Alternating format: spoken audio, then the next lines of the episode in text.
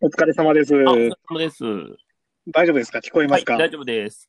はい、えーということで、えー本屋プラグラジオ、えー始まりましたけれども、本日のゲストは、ペップさんです。はい、ペップと申します。よろしくお願いいたします。よろしくお願いします。えーペップさんは、えーツイッターで映画の感想を、えーシェアし合う、えーハッシュタグ、ツイシネや、映画の感想を、えーみんなで集まって語り合う、マンスリーシネマトーク等の、えー映画関連イベントを主催されています。えーそして和歌山では、えー今年から始まりました、和歌山ミニシアター企画でもご協力をいただいておりまして、あの、本当に今年1年間はいろいろとありがとうございました。いえ、こちらこそもういつもお世話になりっぱなしで申し訳ないです。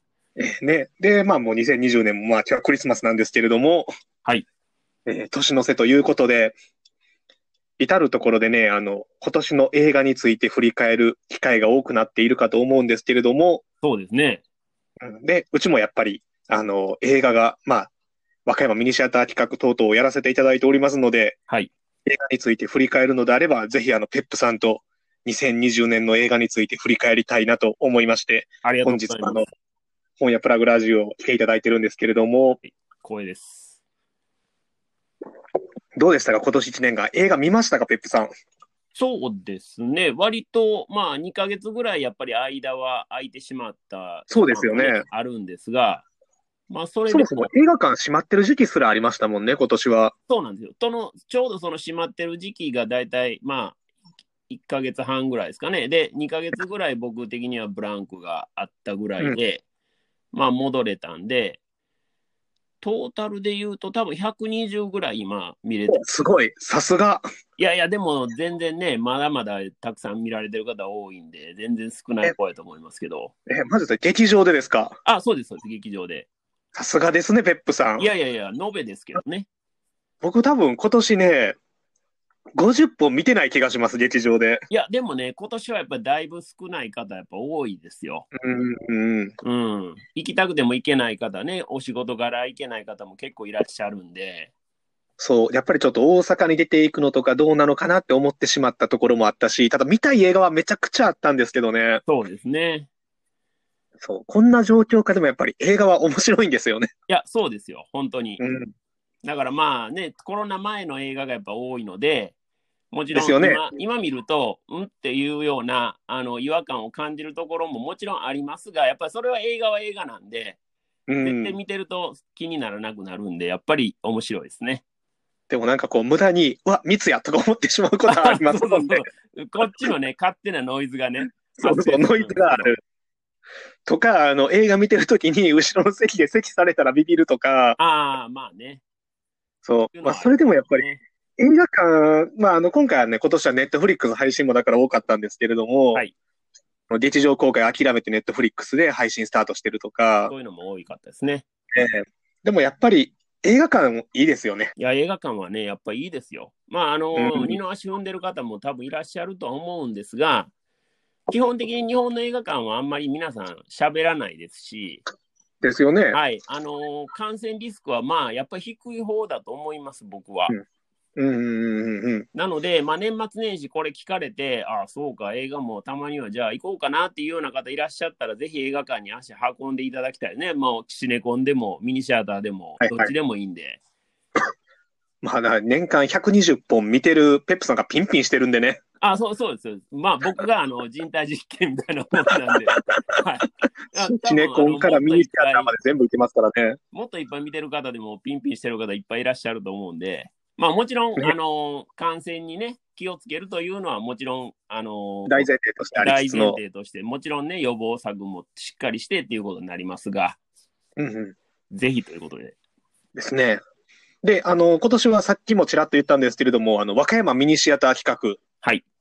本当にペップさん、あの、お世話になりまして、あいろいろと。こちらこそ、もうね、僕、手伝いと称しながら、ほとんど、あの、足りない椅子を出す係ぐらいの感じで、本当になんか、毎回申し訳ないなと思いながら、いつも現場にいるんですけど、一番助かってます。足りない椅子を出してもらうのが。誰でもできる仕事といえば誰でもできる仕事なんで、ちょっとね、もう本当申し訳ないなと。まあ、その代わり、あの、ちょっとね、トークのお手伝いなんかもさせていただいて、でも、バッチリ、バッチリですよ、毎回。ナイスアシストで。いやいやいや、ともうね、で、できるだけやっぱりね、来ていただいてる方に楽しんでいただけてたらいいなと思いながらやらせてはいただいてるんですけど。なんですよね。はいで、あの、ひょっとしたら、あの、このラジオ聞いてくださってる方で、あの、和歌山ミニシアタ企画、なんやねん、それっていう人もいらっしゃるかと思うんで、そうですね。あの、簡単に説明しますと、はい月に一度、和歌山のライブハウス、ゲートさんという場所で、えー本屋プラグとゲートの共同主催ということで、和歌山で上映されない、いわゆるミニシアター系映画の配給券を買ってきて上映すると。そうですね。で、まあコロナ禍でちょっとまあ集客とか心配だったんですけれども、まあなんやかんやでね、それなりにお客さんも来てくださっていて、そうそう。みんなで映画を見た後、さらにあの、ペップさんにも、えー参加していただいて、それこそね、みんなで映画の感想を言い合ったりであるとか、はいまたはあの、上映した映画に詳しい、えー文化人の方、うんそれこそあの、監督であるとそうかで、すね。この映画監督について研究されている大学教授の方とかをお招きして、うんえーさらにあの、映画の理解を深めるというコーナーがあったりだとか、これがね、やっぱり素晴らしいですよ。良かったですね。いや今年は良かったですね、本当に。まあ、どれもね、まあ、本当なんか僕らが言った手前味噌で、ほんまかいなと思われる方いらっしゃるかもしれませんけども、これは本当に良かった。僕はもう参加者として参加してるだけでも、だいぶ得してるなと思うぐらい、本当にありがたかったです。ね、休みアフマド監督特集は、おそらくあの、去年と今年あの、日本中、日本中って言い過ぎですけど、あの日本の何箇所かで休みアフマド特集組まれてたと思うんですけれどもうん。多分、和歌山ミニシアター企画の休みアフマド特集が一番良かった気がする。一番良かったと思います。あの、ね映画の本数はね、それこそ日本、時間の都合もあるんで、日本だけでしたけど、やっぱ解説をあんなに長時間ね、聞かせてもらえるっていうのはまずないので、あの、休みアフマドについて、あの、一冊の研究書を出されている、あの、京都大学の教授に来ていただきましそうて、なんですよ。がっつり、えー、休みアフマド、あの、マレーシアの映画監督なんですけれども、えーマレーシアの文化であるとか、そのマレーシア映画史の中で休みアフマドがどのような需要のされ方をしているのかとか、ね、等々の話がめちゃくちゃ面白くいて、や、ほんと最高でした。あの解説あるかないかで多分映画の見え方、180度変わるんじゃないかなっていうぐらい変わりますからね。全然違うと思いますね。特にね、やっぱりマレーシアの文化とか、そういうあの民族間の関係とかっていうのは、やっぱりどうしてもね、日本人ってこう疎いじゃないですか。なんですよね。それをそう、だからマレーシアの人にとっては大前提のことがあえて語られてなかったりするので、映画の中では。そう当たり前のね、日常なので、なんかそれを知れたのは本当にむちゃくちゃでかかったですね。ねいや、あれは良かったですいや、ね。最高でした。ね、まあ、ということで、あの、2021年もぜひ和歌山ミニシアター企画よろしくお願いしますということなんですけれども、はい。えー今回は、えー、僭越ながら本屋プラグ島田と、えーそして今年も年間100本以上の映画をコロナ禍でも劇場で拝見された、えーペップさんのそれぞれの、えー2020年ベスト10を発表しつつ、えーそのベスト10についてお互いに、あああだこうだ言い合おうといううん回でございいます。やー島田さんのベスト10どんななってんのかすごい楽しみですね。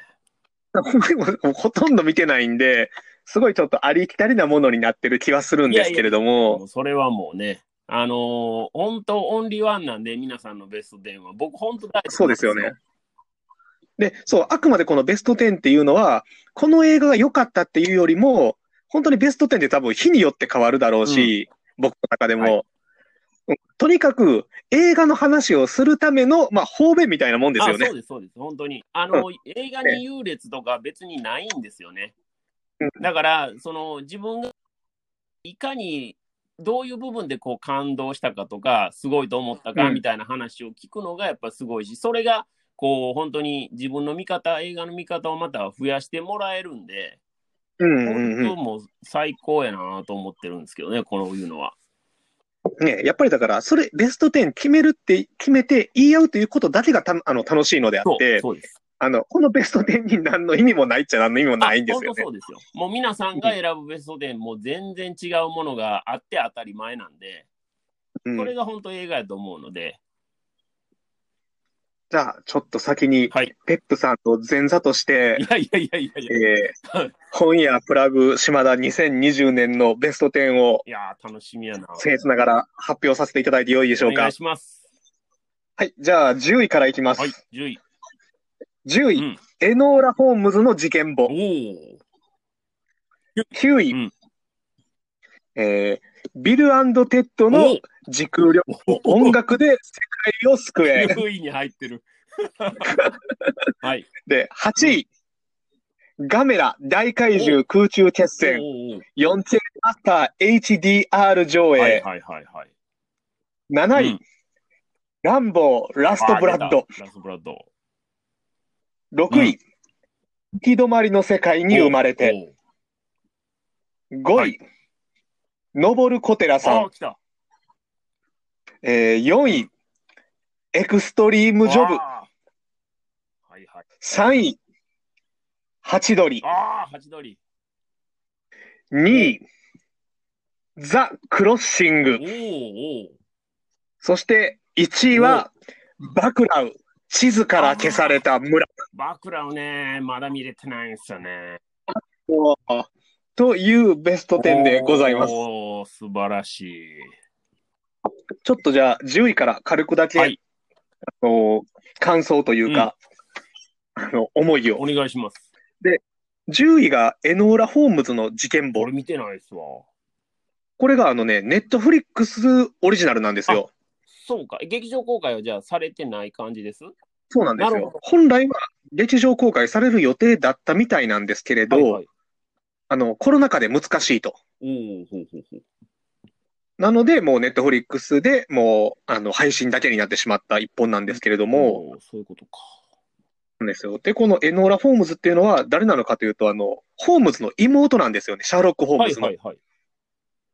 シャーロック・ホームズの妹が、あの、原作にはないキャラクターなんですけれど、あの、エノーラ・ホームズというシャーロック・ホームズには実は妹がいて、その彼女が、えーねイギリスの田舎でお母さんと二人暮らししてるんですけれども、はいはいあの、ホームズと上のお兄さんはもう、あの、都会に出てしまっていて、で、そこで、あの、お母さんが失踪してしまってある日。で、一人残されたエノーラ・ホームズが、あの、そのお母さんを探すっていう、へえ。要は、えで、その過程の中で、あの、社会の中の大きな陰謀に巻き込まれていくっていう。で、これ、あの、ヤングアダルト向けなんですよね。なるほど。そう、もともとが、あの、ヤングアダルト小説はいはい。が原作で、同名の。結構ね、YA の小説、映画化なってるのめっちゃ多いですからね。そうなんですよ。で、このエノーラ・ホームズ何が素晴らしかったかって、主人公が16歳の女の子で、はい。16歳の女の子が19世紀末のイギリス社会の中の、あの、社会的な陰謀に巻き込まれて、まあ、事件を解決していくという、うん、このエノーラ・ホームズが、あの、面白い16歳の少女なんですけれども、賢くて、当然ね、はいあと、めちゃくちゃ喧嘩が強いんですよ。お。腕も立つ。腕が立つ。おで、本来ならば、まあ、ヒーロー的な立ち位置で、で、あの、このエローナ・ホームズが、あの、助けるのが、本来ヒロインに当たるキャラクターとして、あの、なよなよした男の子のキャラクターが出てくると、お金持ちの。なるほど、なるほど。そう。で、その子が巻き込まれたトラブルとかをエノーラ・ホームズが解決してあげたりするんですけれども、うんだから賢くて強い少女が主人公。でこの話が素晴らしいのが、なぜノーラ・ホームズは賢くて強いのかっていう説明がなされてるんですよね、劇中で。はいはいはい。単純に生まれながらの天才とか、才能があるとかじゃなくて、この失踪したお母さんがバリバリのフェミニストの闘志で、社会の中でその過激なフェミニズム運動に携わってるんですよね、お母さんは。割と武闘派な活動家。武闘派なフェミニストなんですよ。はいはいはいなので、娘がその社会を生き残っていくにあたって、もうちっちゃい頃から徹底的に武術を教え込んでるんですよ。なるほど。そう。なんで本来19世紀末のイギリスの女性っていうのは、あの、花嫁学校に通わされたりとか、うんうんうんお嫁さんになるような教育しか受けてなかったのが、このホームズはひたすら科学の勉強と、これ科学の時代だということで、と武道武道の訓練を受けてるという。19世紀にね。そうそう。だからこれって案外大事だと思うんですよね。その登場人物とかヒーローが元からすごい人なんじゃなくて、ちゃんとその何、学びを得ることによって、うん、その能力がちゃんと高まっていくと。と。そう。なんで、ある意味すごく正しいヤングアダルトのフェミニズム映画ではあったと思うし、もうガールズエンパワーメント映画としても、言ったら、まあ、その設定がそもそもすごく丁寧なので、彼女のストーリーが雑であるわけがないんですよね。もうそんなちゃんと設定を書ける人が。なので、ヤングアダルト、ジュブナイルのミステリーとしても面白いし、、そう女の子の成長物語としても面白いし、とにかくよくできてるなっていう感じの映画です。もうこれおすすめです。ネットフリックスで。見てもこれってあの原作の小説は日本では読めるんです？あ、あの、読めますけれども、確か絶版になってた気するな。版なんや。そう。で、シリーズもんなんですあよ。そうなんですね。そう。ただ、しかも、あの、日本の、これ、まあ、出版会社の悪口じゃないんですけど、分かってねえなと思うのが、その、表紙のイラストが完全お姫様なんですよね、もう、エノラホーム。そう。映画の中ではもう、男装してるんですよね、基本的には。いいいまあそうでしょうね。社会の中でやっぱりその、女の子がカッポするにはやっぱり危なかったりだとか、偏見とかがあったりするから、ほうもバリバリお姫様の表紙かっていうので分かってねえなっていうところはあるんですけれど残念やな。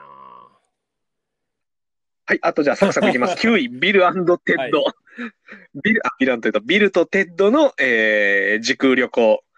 音楽で世界を救え。これね、泣きました、僕映画館で。どのあたりで？え、ペップさん見ましたご覧になりました？もう最後の、あ、これ言っていいのかネタバレになるから、ラストですよ、ラストあ。の、あの辺ですか。はいはいはい、はい。そうので、まあ、これはぜひ見ていただきたいんで、まあ、見ていただきたいんですけれども、2020年、この時期、まあ、コロナがありました。で、そして、あの、ブラック・ライブズ・マターがありました。で、そもそもやっぱりアメリカでも日本でも社会的な分断が、まあ、取り沙汰されてますという、この年に公開される意味がすごくあったコメディじゃないかなと思ってう、んで、そもそもこれあの、ビルテッドっていう1989年の、えーコメディ映画の第3弾、3作目なんですけれど、で、えーしかも第1作、第2作が90、えー89年と90年代前半に公開されて、で、それおバカな高校生2人の物語で、今回の3続編は、そのおバカな高校生が中年男子になった、中年男子っていう言葉も昔です。まあ中年男子ですよね。。の30年後を描いている続編なんですけれど、ある意味でこれ1のリブートにもなってるんですよね。うなるほど。で、どういった1のリブートになってるかっていうと、あのバカな男子高校生2人の物語だったのが、同じことを彼らの今度は子供世代、で、しかも今度は女の子2人のシスターフットもののリブートににもなっていて、もうそのやっぱり作りがすごく見事だなっていう、今時ですよね。うん。そうなんですよ。で、テーマが、えー、ね、もうまさにあの有名な Be excellent to each other お互い立派に振る舞おうぜっていうのが、で、今回はさらにその、まあ、ビルテッドはすごく仲いい二人組。だからこれも今見てすごく気持ちいいコメディなんですけど、まあ仲いい二人がキャッキャしてるひたすらと、誰一人悪いやつ出てこないんですよね、この世界には。そうね。そう。で、その中でただみんな迷ったり悩んだりするといい奴らでも、そういう時に to be excellent、あの、お互いに立派であろうぜ、恥ずかしくない人間であろうぜっていうメッセージが、これしかも SF タイムスリップものでもあるので、すごいフレッシュだなと思ったのが、未来の自分とあっても、未来の自分と過去の自分が、お互いいいやつであろうとするんですよね。なるほどね。うん。そうそうそう。で、お互い励まし合ったりするわけじゃないですか。だから人生の中でいろいろあるし、凹んでる時期もあればいい時期もあるけれども、うん、それは全然大丈夫だからって、いろんな時期はあるけれども、なんとかやっていこうよっていう、うん、その他人に対してだけじゃなく自分に対してもすごく優しく入れれるっていうメッセージっていうのも、だからすごいこうあの、SF タイムスリップで、こんなにそのね、過去の自分と会うのって基本的にタイムパラドックスが起こりがちなんですけれど、こんなに優しいタイムパラドックスがあるんだなっていうのもすごいフレッシュだったし、もう最後は号泣ですよ、最後は。。号泣しましたか？号泣しました、映画館で。一人でしたけど。はい、それが第9位です。ビルテッドの時空旅行、音楽で世界を救え。で、第8位がガメラ。大体の空中決戦。4K、えー UDH かな。UH? のはいはい。あ、もしもし、UHD いけますか。えー H、あ、ごめんなさい、4K HDR ですね。はい。はい。うん HDR ですね。まあ、あのーガメラ95年の、えーガメラ大怪獣空中決戦という映画が、まあ、特撮の中では名作と言われている平成ガメラシリーズの第一作なんですけれど、これあの 4K でひたすら映像が美しくなって、さらに、僕あの、これ梅田のブルックセブンで見てきたんですけれど、ドルビーシネマ初体験だったんですよだったんですね。そうなんですよ。ねえ、ペップさん、もう、ドルビー以外の映画は映画じゃないですね。アイマックスは行かれました？あの、エキスポの。いや行ったことないですこっちもちょっと足伸ばして行ってもらいたいですね。言ったらそのね、ドルビーシネマってひたすら画面がでかくて、色がはっきりして、もう超すごい設備の映画館っていう感じなんですけれど、で、カメラ見直すと全然違って、ね。僕 4K のやつ行けてないんですよ。僕なんやかんやで、年に1回ぐらい平成カメラシリーズ見直すんですよ。で、さらに、まあ、あの、えーっと、アマゾンプライムに入ってるんで、永遠見れてしまうんで。そうそう、あの、SF ファンとしては、あの、2のレディオンが大好きだったんですけれど、この1がね、4K の、本当にドルビーで見ると、一枚一枚のワンカットワンカットが絵になりすぎてるんですよね。えーそうなんや。そうなんですよ。あの、普通に家の、あの、テレビとかで見てると、流してしまいそうなシーンまでが、もう一枚絵として完結されてたりとか、あ、もうこれはちょっと衝撃でしたで、あの、やっぱり改めて見直すと、僕、シン・ゴジラよりも平成カメラシリーズの方が面白いんじゃないかなとか思ってしまうし、まあ、あの、3は別ですよね。いや、でもやっぱり1が本当にすごくよくできてるなと思って、あの、良かったです来。年1月もう一回またやるんですよね。ねえ。あるんですよそ。れにはちょっと行きたいなと思ってます。これはちょっと皆さん言っていただいて、で、次のレギオンにつなげてほしい。つながるんじゃないですかね。もうガメラは結構ね、鉄板ですからね。うん。そう、ただなんで金子修介がこんなガメラ傑作を三まあ、2本半ぐらい作った後で で、さらにでもどうしようもないゴジラ1本撮ってるじゃないですか。新山千春主演の。はいはいはいありましたねどうしたもんかなっていう。で、はいごめんなさい、7位です。行き止まりの世界に生まれて。もうこれはもうね、食らいましたこれね、ね。ミッドナインティーズで実はね、マンスリーシネマトーク和歌山やった時にも島田さんも絶賛されてたんで、まあ、入るやろなとそうなんですよ。うん。ね、ミッドナインティーズも、あの、ね、あの、90年代半ばのスケートカルチャーにハマってる若者たちを描いた青春映画で、ミッドナインティーズはミッドナインティーズで良かったんですけれども、これはもうね、日本の公開タイミングが悪かったですね。行き止まりの世界に生まれてという、ガチモンのスケーターのドキュメンタリーが出てきてしまって、でスケートボード映画としてもすごくかっこよかったんですよ、スケートシーンが。すごくフレッシュで、それこそあの、これを撮ってるドキュメンタリー監督が、その仲間とずっとスケボーをやってきた子だ、子で、で、その普段仲間と一緒に滑ってるところを、ね、十何年間にわたって撮り続けていて、で、本当にそう、劇場で見てると一緒に滑ってる感覚になるんですよね。そのカルチャーの中にが入っていて。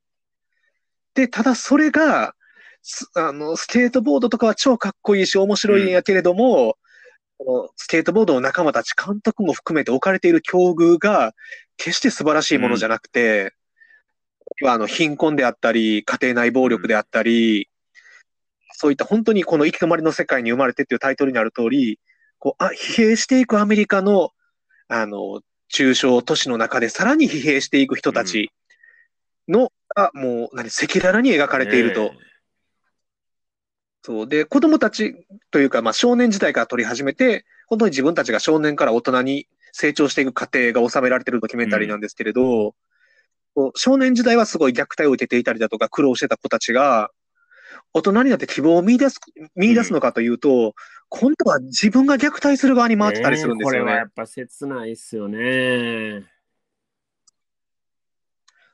で、ただでもなんか、どん底の苦しいところは描きながらも、かといってなんかそれを批判したりする映画では決してなくて、なぜならその、撮ってる監督自身がそのコミュニティの中の一員なんで、ただなんとかその、希望を持ちたい未来に向けて、その、何かしらは頑張りたい、でもできない、でも頑張るっていう葛藤までが、苦しいのと希望がちょうどあい、あの、両方が描かれてるというか、まあ、あの、すごいドキュメンタリーでした。あごめんなさい、これ、これ6位やった。6位と7位が入れ替わってました。そうでした？失礼しました。そうです。あの、さっきランボーでした。ランボー忘れられてる。それがランボーの良さですよね。そう、ごめんなさい。今、行き止まりの世界に生まれてが6位で、えー7位がランボー、ラストブラッド。もうこれはもうね、あの、暴力ホームアローンでしたからね。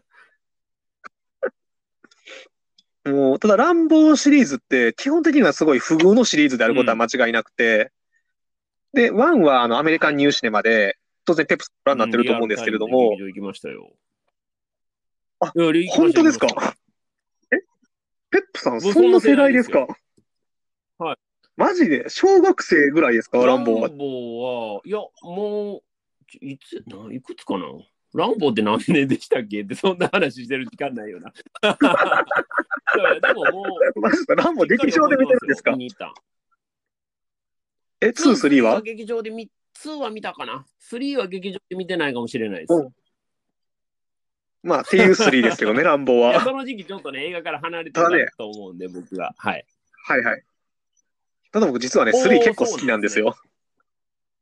逆にね、3が一番悲しい。あーその、まあ、不遇のランボー1があって、不遇っていうのは映画的には素晴らしいけども、ランボー自体はまあ、不遇のキャラクターとして悲しいヒーローだったじゃないですか。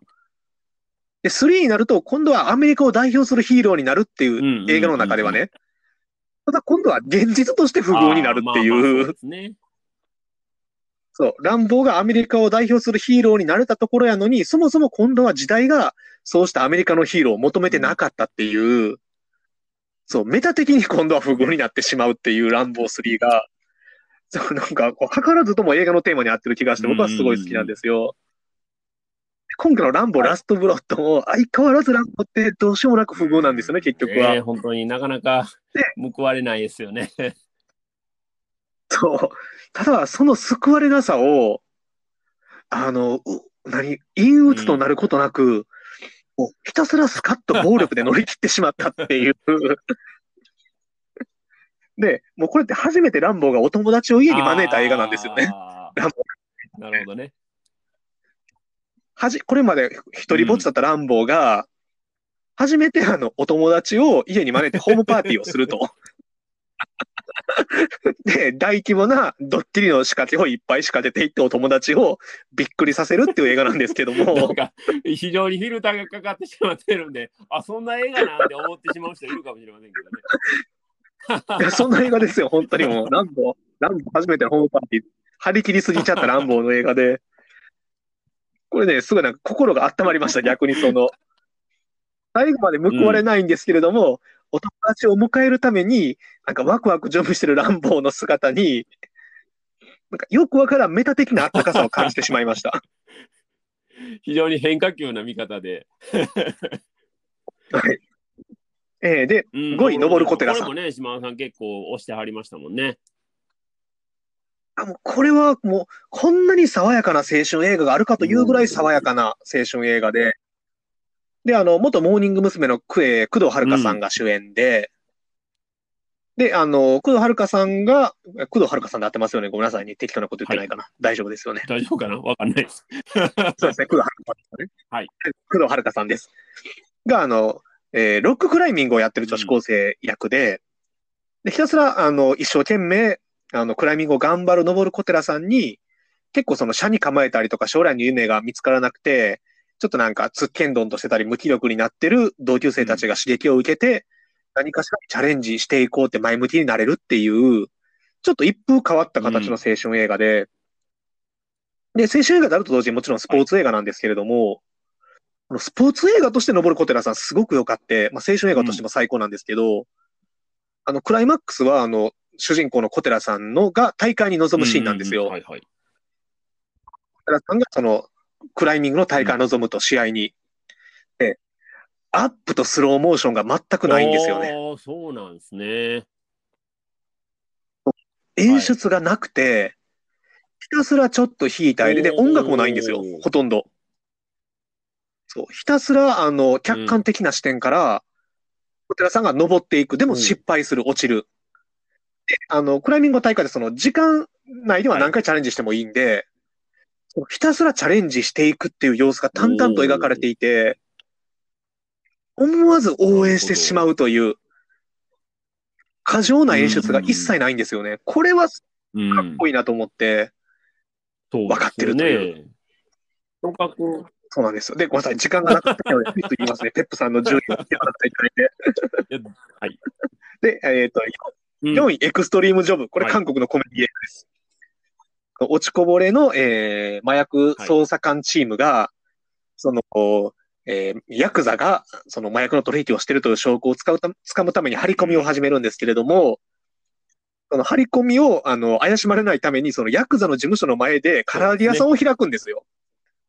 うん、その唐揚げ屋さんが、えーまあ、あの、図らずとも大繁盛してしまってっていうコメディなんですけれど、あの、王道のコメディとしてすごくよくできてて、で、素晴らしいなと思ったのが、そもそも例えば、その、まあ、素人が唐揚げ屋さんを開きますと、もうあの単純なコメディなら、それが図らずともなぜか大ヒットしてしまいました。なぜか唐揚げが美味しかったですなんですけれど、ちゃんとなぜヒットするの、あの、唐揚げが美味しいのかも描かれてるんですよね。そうですね理由はありますよね。うん一。個一個にちゃんと理由があるんですよ。で、中にはその落ちこぼれチームやけれども、あの、いざとなったらすごい頼りになると。なぜ頼りになるのかっていうのをちゃんと説明がされてあって、でその説明がちゃんとギャグにもなってるし、うん、これは本当にあの韓国のエンタメの底力を感じましたね。うん、いや、すげえなって、ひたすらすごいなと思いました、これは。で、めちゃくちゃクライマックス興奮しましたう、んアクションシーンで。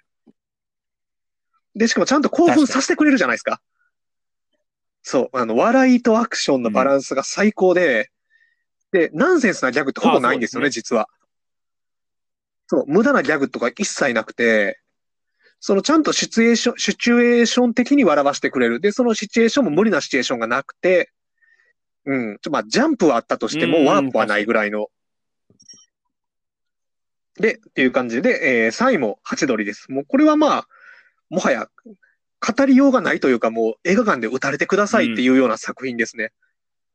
えー90年代の韓国、えーの中の、やっぱり90年代の韓国っていうのが急に先進国になってきて、まあ、それこそあの、日本をもう抜かすんじゃないか、先進国を仲間にするんじゃないか、経済どんどん発展していくんじゃないかということで、ただまあ、学歴社会というものも加熱してきて、社会がどうしてもやっぱり窮屈になったり、歪んできたりしていて、その暗黙の社会の苦しさっていうのが、実は直接的には関係ないはずの、えー中学生とか子供たちにも、何かしらの精神的なプレッシャーを与えていて、それがある日を境に爆発するっていう、こう、なんやろ、国の近代史とか、まあはい日本でいう平成史ですけど、平成史、90年代史を振り返るのに、こんなにパーソナルなものを描きながら、社会全体を描けてるっていうのがすごいなっていう、確かに。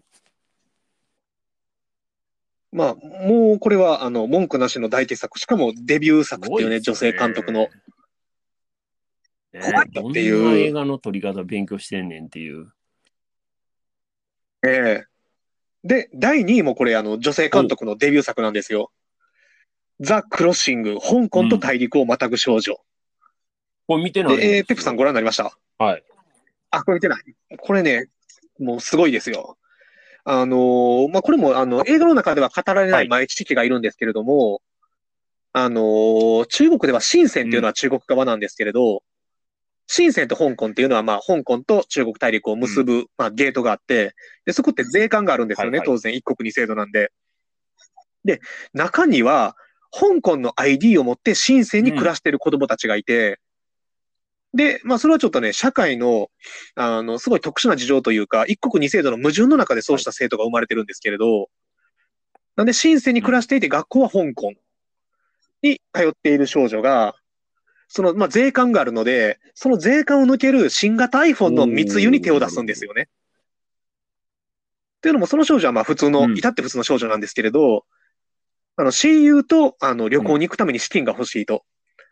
なので、その軽い気持ちで裏社会の方に、あの、足を踏み入れてしまって、まあ、どんどんどんどんと泥沼にはまっていくっていう形になってくるんですけれど、一方ではその少女を中心とした爽やかな青春映画。で、爽やかでありつつ、あの、家庭の事情とかいろんな、まあ、少女なりの、あの、個人的な、個人的なというか、プライベートな、あの、置かれている厳しい状況があったりとして、まあ、そういったあの、複雑な思春期の少女を描きながら、同時に犯罪映画としてもすごく面白くて、で、しかもめちゃくちゃ撮り方がデビュー作なんですよ。へー堂々としてるんですよね。犯罪映画としても青春映画としてもうん真正面から描いていて、ひたすら美しく、脚本も緻密に練られていて、ちょっと脚本のあらっていうのは、もうこれなんかベテランの省略技法なんじゃないかなっていうぐらい気にならないっていう。はい、えー、そして、えー、1位いきます。1位はバクラウ地図から、えーこれは今消された村でやってますもんね。今で、いや、えっ、と、今週末までやってるんかな。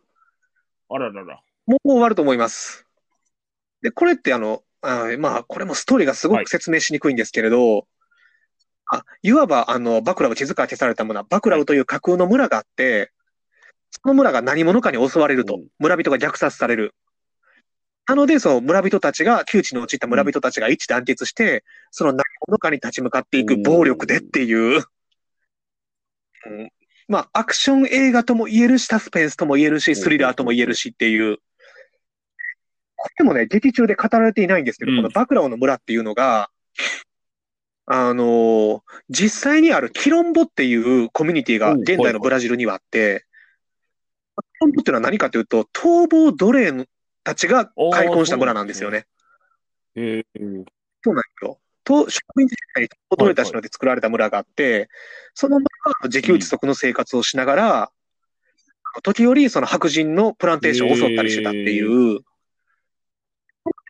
でるコミュニティというのがまだ存在していて、21世紀の現代においてまだ貧しい村なんですよね、その村っていうのは。はい。で、社会から見捨てられてると。で、その村をテーマにしていて、なので、すごい偶話的というか、比喩なんですよね。ね。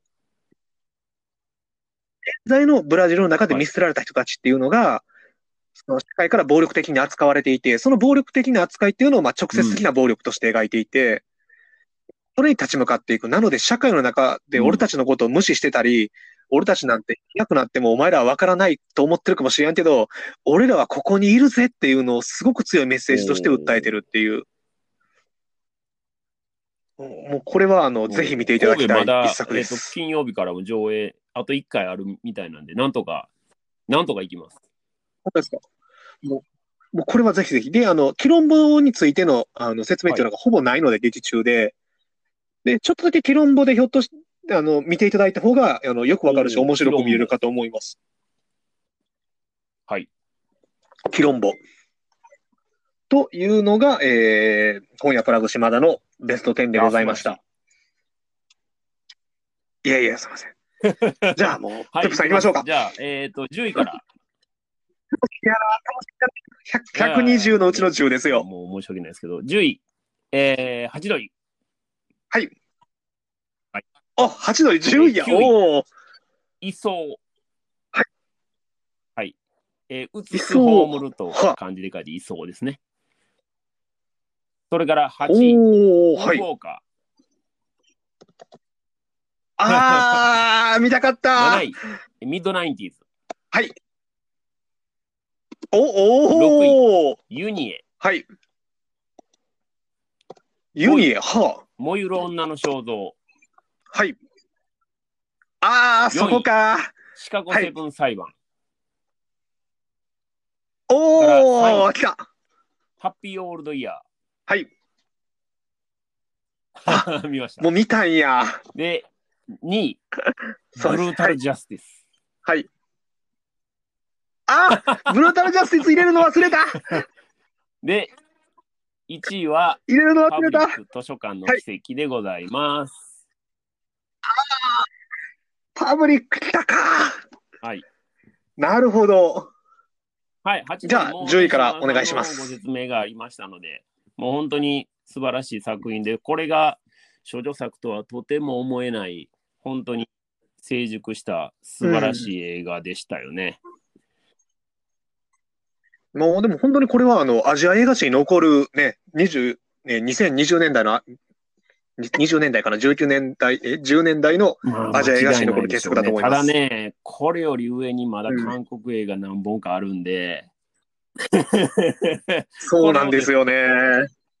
恐ろしいな、ね韓国映えーご紹介したいのが、まあ、9位の位相なんですけど、これはですね、すね。実はあの大阪韓国映画祭っていうのがございまして、えっと、はいはい。韓国文化院っていう、まあ、韓国の国のね、えっと、そういう役所、まあ、役所といいますか、そういうところが毎年こう、うん映画祭をやってくれるんですよ。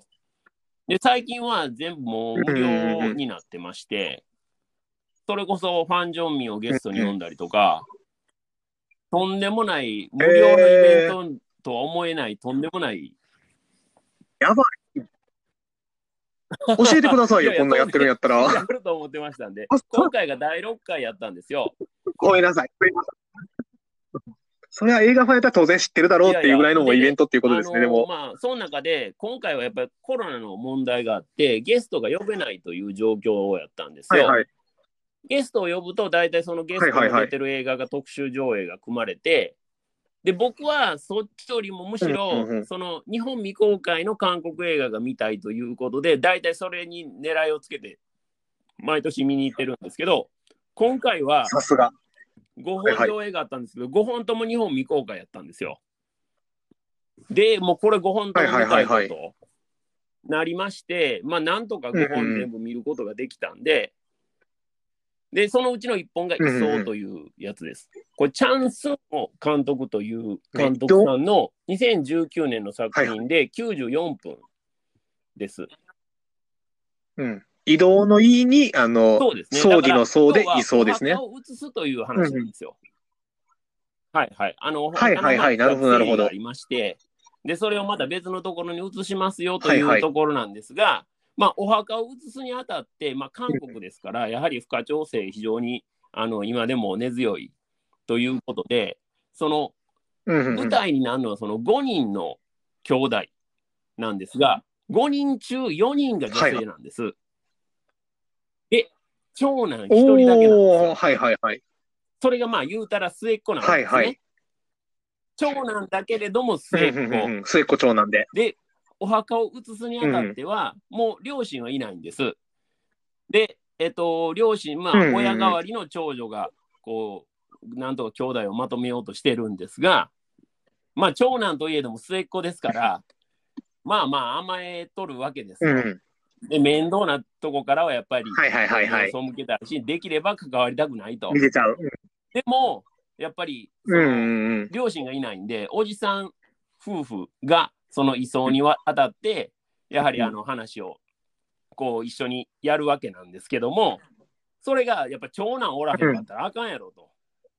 いう話になって、なんとかこの長男、逃げ回ってる長男をひっ捕まえて、で、その移送へに行かせようとする4人の女性たち中心になった話っていうことなんですよね。え。え、め、これは、ね、めちゃくちゃ面白そうじゃないですかめちゃくちゃ面白ったまあ、韓国の何伝統的な風習とかを描きながらも、その、ホームドラマ、家庭の事情を描いたコメディっていう感じですか？ジェンダー的な話にもなってるんですね。はいはいはいはい。やっぱりそれちゃんと入れてくるのが韓国、今年の韓国ですね、ジェンダーをこの取り辺はね、扱うっていうのはやっぱ。り日本映画ちょっと頑張ってほしいなというところがね、どうしても出てくる話なんですが、いやいや、これはね、本当に、まあ、日本公開あるかどうか分かりませんが、まあ、イメージしていただくとしたら、是枝監督が、まあ、非常にコメディ色の強いものをと、うん取って、プラスそこに社会問題がっちり入ってるみたいなイメージで絶対面白いやつやん。いただいたらなと。僕はハチドリより上に上げたんで、これはもうそれぐらい押したいなということでお。っとっと。はい。はい。えっ、と、はいウルフォーカー。じゃあ次々行きましょう。まあ、これ、アニメーション 見たかった？見たかった？け。ど、まあ、これはね、もうアニメーションなんで、本当に年代問わず皆さんで見ていただける103分なんですぐ見れる映画なんで、まあ、どっかでまた上映があったりソフトになったら見てほしいなと思うんですけど、まあ、お話としては、そのお父さんが、まあ、あのはハンターなんですね。狼、狼退治のために雇われたハンターなんですよ。けども、で、舞台があの、そうですそうです。19世紀後半のイギリスですよね。それで、まあ、王様に雇われて、こう、なんとかね、あの、ハントしようとするんですが、まあまあ、それがなかなかうまくいかなくて、みたいな、非常にお父さんのその悲哀みたいなもんもありつつで、娘はそのお父さんを誇りに思ってるんですけど、まあ、森の中でこう遊んでいる時に、そういう狼にこう、まあ、育てられたといいますか、狼と非常にあの仲の良い少女、ウルフ・ウォーカーというんですけど、狼と人間が一つの体に共存しているという設定なんですが、まあ、その彼女と出会うことで、うん娘のその考え方とか、そういうことも大きく変わっていくと。こういう話。うんうん。これはもう映像も予告編見てるだけで超かっこいいですからね。僕一番感心したのはこの映画見てて、うん。匂いをアニメーションに起こしてるんですよ。ほう。そういう。だから獣の匂いとかっていうことですか？まあ言うたら、まあ今で言うと犬うん。の、まあ祖先なんで、その、はいはいはい犬ってやっぱりあの匂いでコミュニケーションを取ったりとか、匂いを頼りにこう行く道を決めたりするじゃないですか。これが、まあ、狼でも当然はいことが起こるので、それをこうアニメーションで可視化して見せてくれるっていうところが、なるほど。どう、どうや、どうやって色でっていうことですか？見てですね、かあ、そうですね。やぼ、やぼな、やぼなことをお尋ねしてしまいまし見たいでした。うょわ、見たいなぁ。で、7位いきますこ。れは見たいえなぁ。ーとミッドナインティーズね。これはもう、あの、はいマンスリーシネマトーク和歌山のお題にもさせていただきまして、まあ、島田さんともがっちり話をさせていただきました。まあ、あのーうん。この間ですね、えっ、と、12月の頭に、マンスリーシネマトーク香川やりまして、で香川はちょうど今、その当時、はい。はいミッドナインティーズ上映してたんで、同じお題やったんです。あで、その時も、まあ、はいはい。来てる皆さん、今、いろんな話聞いて、やっぱりね、話がすごく盛り上がるっていうのは、この映画のやっぱ一つの特徴かなというのはすごくあーなるほど思いました。毎回、マンスリーシネマトークはもう話盛り上がるんですけど、特に、あの、キャラクターにみんなやっぱりこう、愛情をすごく持ってるっていうのが、この映画の特徴かなというふうには思いましたね。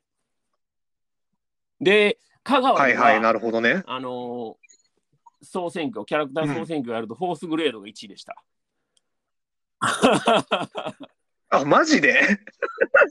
いや それもどうなんよ。なんか、それみんななんか、優しすぎない？って思ってしまう。その香川で行くときに、ちょっと,、えー、とアメリカの iTunes で買ったのを動画見てたんですよ。そしたら、1回見てただけだと、ちょっと見逃しがちなところがあって、あのー要うんうんうんはスケート、えー仲間のところで、まあ、喧嘩を始めちゃうじゃないですか。はい。で、その喧嘩が始まった時に、主人公をこう、慰める役っていうのが、フォースグレードが実はやってて、うんで、その時にこう、本うん当主人公のせ、こう、背丈に合わせてぐっと体をこうかがめて、こう、ふっと寄り添うようなところとかを、こう、まあ、目立とく見てはる方は、あ、僕も2回目見て、あ、こんなシーンあったんやと思ったんですけど、そういうところとかも、なるほど。すごく、寄り添い方あの票を集めた理由になってますね。はい。なるほど。まあ、ぜひ、あの、なるほどいただきたいということで、次いきますね。えー、6位、ユニエ。はいこれも、はい。これもね、大阪これ僕韓国知らないの5本のうちの1本で、2019年のイム・デション監督作品で105分。で、これね、実は、あの、はいはい。北海道も舞台になるんですよ。だから、日本の役者さんも出てきます。中村優子さんとか、あと、木野花さんるほど。も出てこられるんで、日本語もまあまあ劇中であの話されるんで、すごくまあ見やすい作品にはなってますね。で、そのう一通のん。まあ手紙からスタートするんです。それが、まあ、ユニという女性に宛てた手紙なんですよ。ユニへ。あユニって名前、ユニ、えってそういうことですね。そうそう to ユニっていうことですね。ユニっていうことですね。元気にしてるっていう書き出しから始まる一通の手紙でな、で、その手紙をですね、実は、そのユニさんの娘、セボムという娘が、そのうん手紙をまあ盗み読みしちゃうわけですよ。うん。で、その手紙の内容をほこうお母さんに打ち明けないままその差出人のところにこう旅行を提案するわけですね。これが北海道っていうことなんですよ。はいでそこでまあはその旧友との再会というところがまあ果たされるのかどうなのかというところがまあお話になってますと。で、あのこれまあなんでここまで上位かと言いますと、まあちょっとね、ネタバレに配慮しながら話をさせていただくんですが、これも実はジェンダーの話なんですよね。うんはい。こなるほれがね、どなるほどまあ、ひ本当にスマートに描かれてるんで、ちょっとやっぱりびっくりしますよね。うんうんうんうんその取り上げ方の誠実さ、成熟度っていうのが、やっぱ韓国異常に高いなと。うんうん。だからその LGBT 映画でございとか、ジェンダー映画でございっていうのじゃなくて、自然と物語の中に本当にスマートに入ってる組み込まれてるっていう。途中までわからないんですようん。はい。だから、もう、はいはいはいはいはい。あの今聞いた話は、もうすっかり忘れて、もし劇場でかかるようなことがあったら、すっかり忘れて見てほしいんですけど、はい。うんあのーまあ、そういう、はいはいまあ、見事な、本当にこんな描き方できんねやっていうね、これが実は大阪観光映画祭で一番やっぱり人気高くて、チケットがね、もっと全然ど。あの当たらなくて取れなかった。僕も取れなかったんですよ。で、あの SNS で、へ聞いてえるぐらい呼びかけたんですけど、ぜ全はいはい。然ダメで、全然ダメだったけど、まあ、かろうじてね、ちょっとあの、幸運にも1枚別ルートでゲットできたんで、まあ見ることができて、いや、まあ見れてよかったな。はいはいはい。いやいやいやいやい映画を紹介しますね。そう、マニアック、マニアックな映画は紹介してほしいけど、でも見れねえのかっていう。絶対どっか配給つく可能性あるんで、特にユニエはつくかもしれないんで、もはいはいしついたらぜひという。まあ、韓国映画好きにはもう超ビッグネームの映画ですね。まあね。まあ、せっかくね、日本語字幕ね、この機会につけてるわけやから、もったいないですからね、まあ、それ封印してしま結構よく見られる大阪韓国映画祭、ぜひね、来年も開催されたら、島田さんもぜひチェックしていただけたら。やばいですね。もちろ5ん。位に行きますも。ちろんです、もうこ燃えるれは。女の肖像ですはいね。はい。はいはい。これは、あ見ましたよシネマトークのお題で、まあ、和歌山はね、偶数月なんで、おあの、なかったんですけど、えーはい神戸と名古屋、それから、うんあーですかね、で、やりましたよということで、まあ、あの、絵をこう通して、しかも、その、彼女たちが、まあ、彼女たちというかね、まあ、その、絵を描かれる側の人の、うん。やっぱ顔が、まあ、ずーっとこう見えないというど、で、まあ、途中でね、あのうん。絵は仕上げることができたんですが、というところからまた大きく一つ物語がツイストして、そこからまた、またね、祭りのちょっとしたシーンで、またそこから、こう、どんどんどんどん、こう、火が燃え移るように、話は展開していくと。うん。そ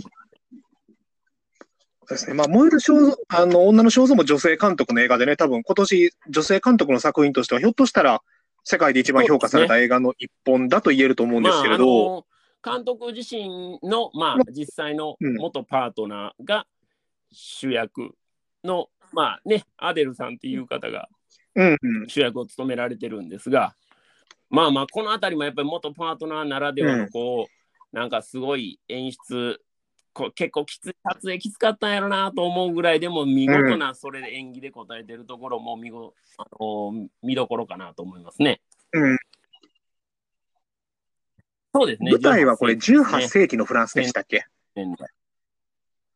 フランスの、えー小さな島を舞台に、えー女性2人の、まあ、友情から恋愛へっていうような、うん、まあ、まああの、しまっていいですよねもう。恋愛云々っていうのは一応あるんですけど、もちろんそれはすごいあの物語の大事なあのところになるんですが、やっぱり今でもそうですけど、当然のことながら、まあ、そんなことは認められないというよりね、今よりも全然認められないっていう時代のお話やというところぐらいで押さえといていただいたら いいんじゃないかなと。はい。まあ、そうですね。ただひたすらね、その映像が美しいっていうね、もうすすべてのシーンが、あの、素晴らしい絵画のように収まっているっていう。はいもうあの僕こういうタイプの映画って別にそんな積極的にこう見たいとかっていうタイプじゃないんですけどでももうこれはまあやっぱりもう文句なしに、もう映画のやっぱり力が強いっていう。はい、うん3位いきます。ハッピーオールドイヤー。はい。これね、まあ、今ちょうどやってるのでそう、見たいんよ、これ。まあ、ぜひ島田さんもご覧になっていただきたいんですけど僕もすでに2回見ました。はい。はい。あ、そんなに良かったですか？タイ映画ですね。まあ、見事ですね。僕、あの、これ大阪アジアン映画祭で今年上映あったみたいなんですけど、まあコロナの絡みがあって、まあ僕もちょっと見ることできなかったんですが、うーん、これはすごかったですね。あの、まあ、タイの女の子がまあ断捨離をしていくっていうのがメインの筋になっていて、あのいわゆるあのこんまりさんも実は、えー劇中であの出てきます、うん。出てくるっていうのは役者として出るんじゃなくてあのあそうなんですかこんまりさんの番組が番組を見てるというシーンが何回も出てきますあ、はいはい。そうですそうですそうですまあ、引用されるっていうぐらいのやつですね。まああのうんうん物はこう物を断捨離していくんですがただ捨てるだけじゃなくて実は彼女のまあ非常にパーソナルな問題でもあるんですがいろんな人からいろんなものをもらったり借りたりしてたわけですよ。まあ、それはでも誰しもがありますもんね、家の中を整理していくと。特にそういうのが多くて、うんでそれを、えーいろんな人にこううん返して回るというところから始まって、はい、ただ、えー、と一つああ、なるほど、なるほど。はいはい。直接返しに行ってたのにもかかわらずあるカメラとフィルムのセットだけはうん。近所やのに送ろうとするんですよ。郵送で送ろうとする。ああはいはいはいそのなんですよね。はいはい。カメラ、カメでラとフィルムそれが送った、やっと送れたはいはいと思ったら、受け取り拒否で戻ってきてしまうんですね。そうなんですよ。で、近所から？返しに行くところからまた話は大きくこう変わっていくんですけど、まあね、あの、オープニングで、こう、見事リフォームが完成した非常にミニマルな、えー生活、彼女が本来欲していたものっていうのが完成しているところから始まるんですけど、そっから、まあ、その、えっ、と、うん。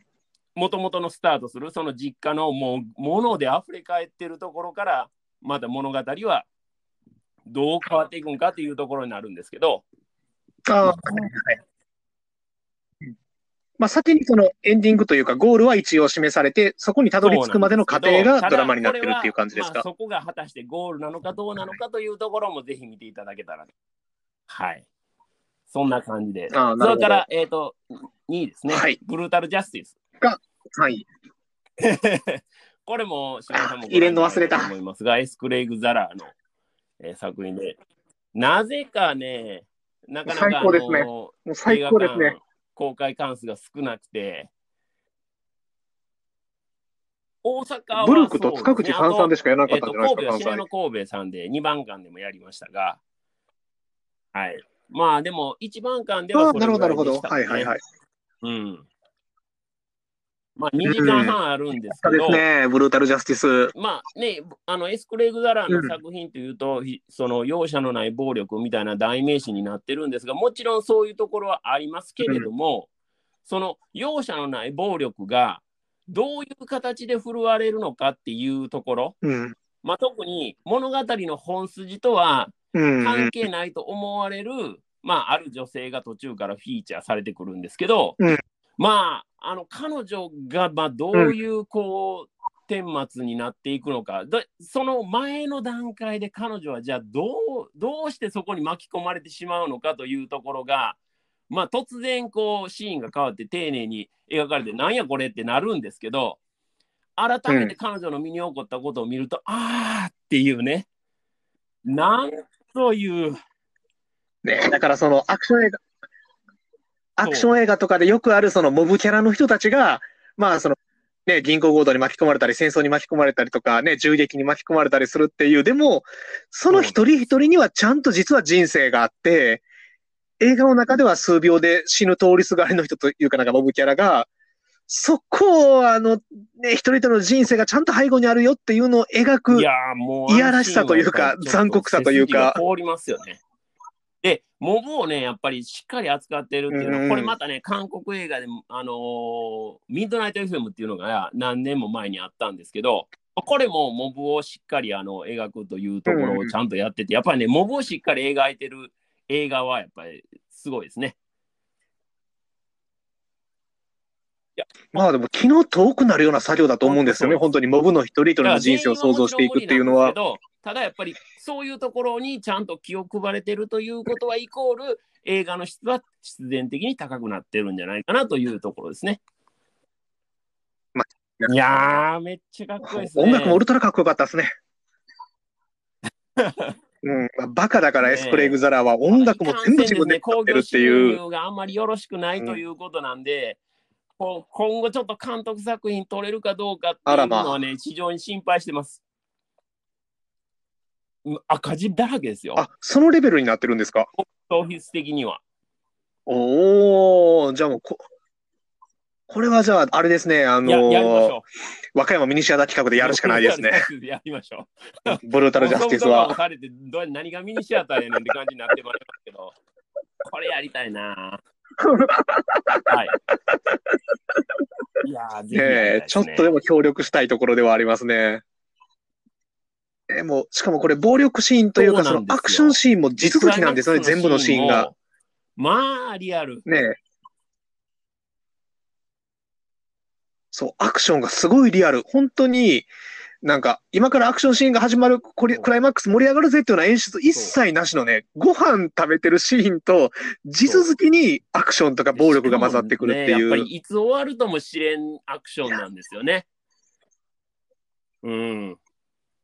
そう、ほんあ、そうですよね。うん。そうそうそうそう。アクションもある意味ダラダラ続きますからね、銃撃戦が呼び越しになる方いらっしゃるかもしれませんけど、まあ、僕と島田さんはめちゃくちゃ楽しみました。うん。最高でした。あ、全然、あの、退屈しなかったですよ。うんまあ、ただ、前提にわたって嫌なことが起きる気しかしないっていうね。嫌なことしか起きないと思ってもらった方がいいかもしれません。はい。で、1位は、えーパブリック図書館の奇跡。押してました。はい。まあ、これもね、まあ押してましたねハッピーオールドイヤー、まあ、このあたりも本当に、あれなんあ、僕1個忘れてる。シカゴセブン裁判4位忘れてました。ごめんなさい。ごめんなさい。えーね、ゴなんか抜けてるなと思ったんですよ。早かったなとシカ。ゴセブン裁判は、さっきじゃあシカゴセブン裁判ネットフリックスで見られるんで、ネットフリックス系してる方はぜひ見ていただきたいんですけど、オールスターキャストうん。ですし、まあ何よりですね、もう脚本家としても非常に、あのー素晴らしいアーロン・ソーキンがメガホンを取ってまして、まあ、130分、はいはいはい130分あるんですが、これも、トムさん好きですよねまあブルーノ劇で結構登場人物多いんですが、ちゃんとスターをそこに配置することで、我々日本人でも、まあ、比較的こう区別がつきやすい、わ、かりやすい。これ大事なんですよ、実は。ああ、それ大事ですよね。そうなん群像劇これもね、すごい大事なんんでとわかるっていうのはね。で僕はあのアーロン・ソーギの監督作品で言うと、あのーえーモリーズゲームですね、うんはい。これも非常に大好きなんですけど、まあやっぱりはいはいはいはい。断然進化しましたねっていう会話でした。はい。おー実際にあった事件というか、まあ、裁判を描いた、まあ、歴史ものといえば歴史ものポリティカルサスペンスは取りポリティカルサスペンスっていう。ですが、まあこのですね、法廷がまあととてもこう平等とは程遠い法廷でなっておりまして、まあ見てて本当にあのまあね、彼ら同様観客もイライラするっていうところもあるんですけど、まあそれがこのフラストレーションガンガンこうためられたところが最後どうなりますかというところをね、ぜひ見ていただきたいと。えー、そうですね。元はこれベトナム戦争でしたっけ？そうですよね。ベトナム戦争に、えー反対する活動をした人たちが嫌がらせのように、完全に嫌がらせですね、逮捕されて裁判にかけられるっていう。うん。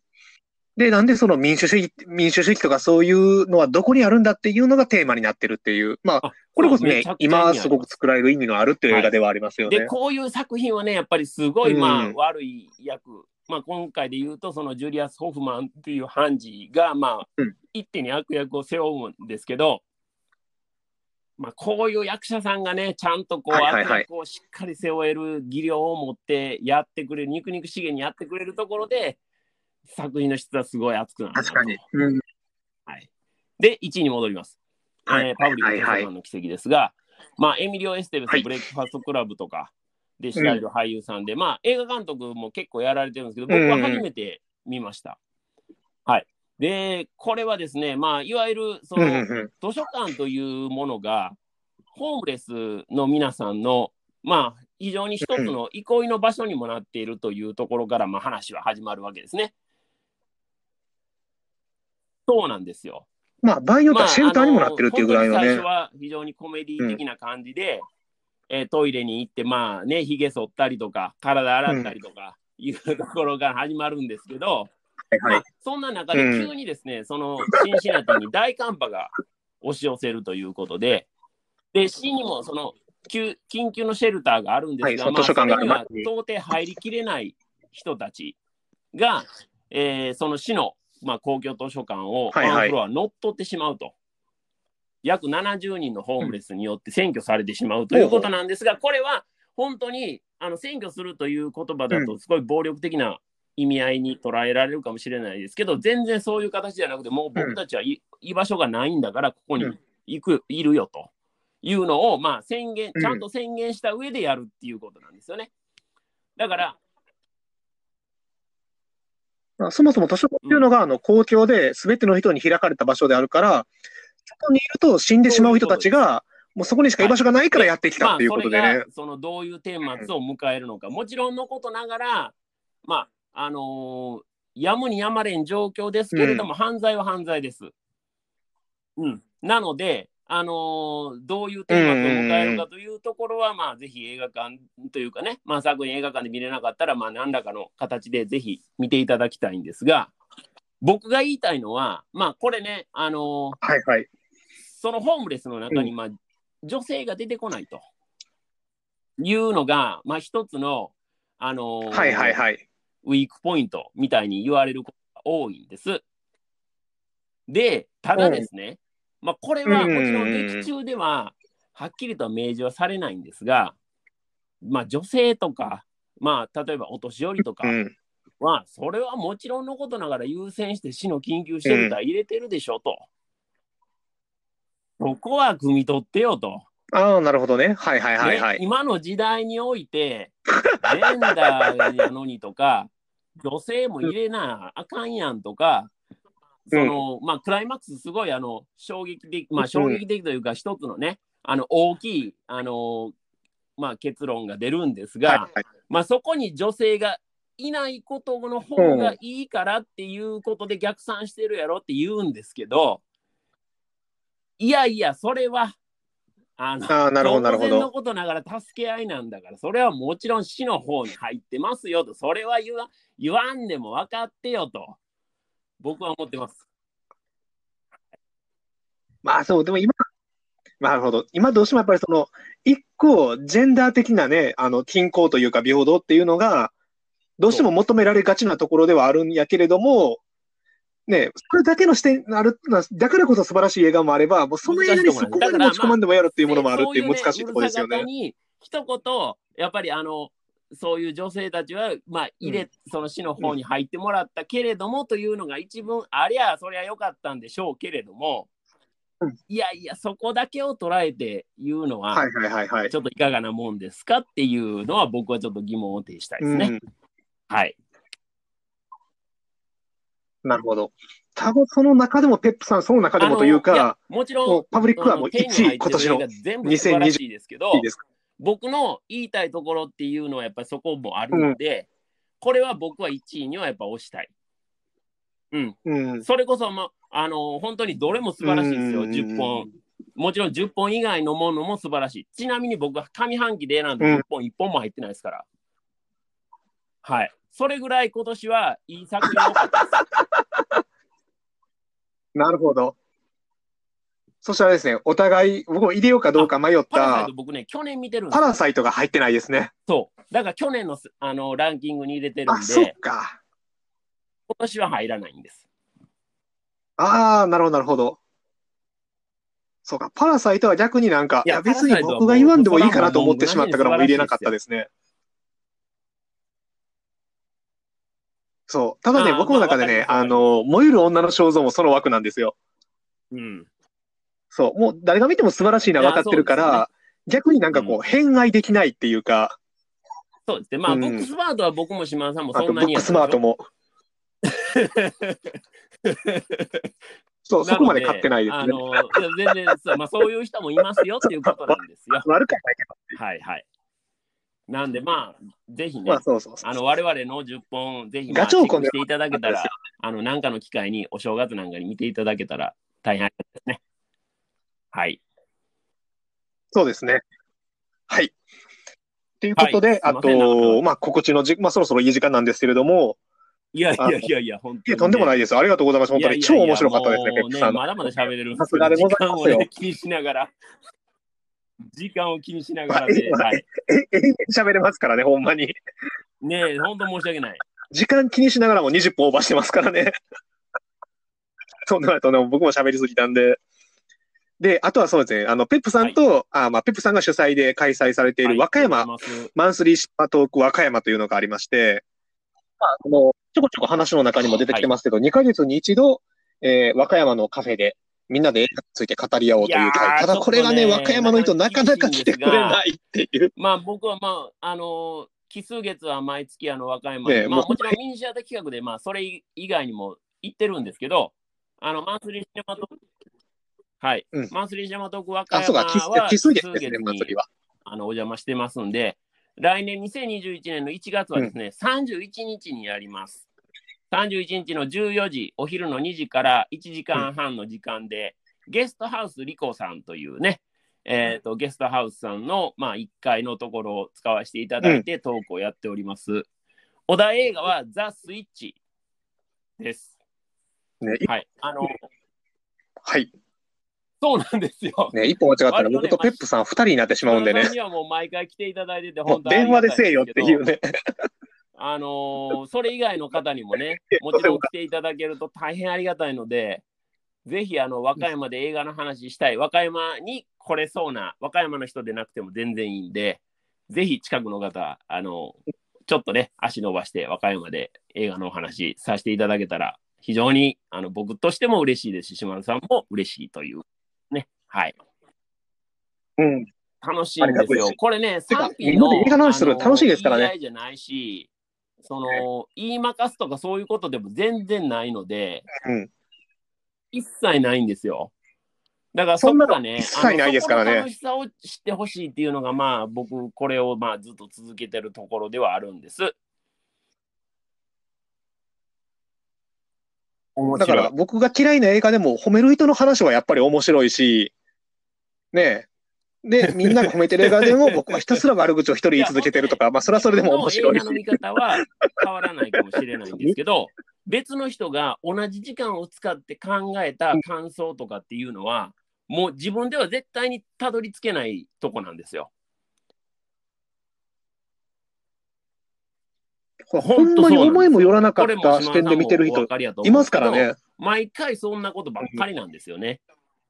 だからもう参加してるだけで本当にすごい得、時間とこう、なんていうの、考え方を共有できるだけでももううんものすごい得してる。しかもこれ無料なんですよね。お茶代はね、まあ、あの場所を借りて無料なんですよねお茶を飲んでいたね、まあまあ言うたら金額にしたらそれぐらいなんまあで。500円ですよ、500円。いや、もう二度どころかってね感じ映画度美味しいですからね、これで。だから、まあ、ぜひね、和二歌山度三度。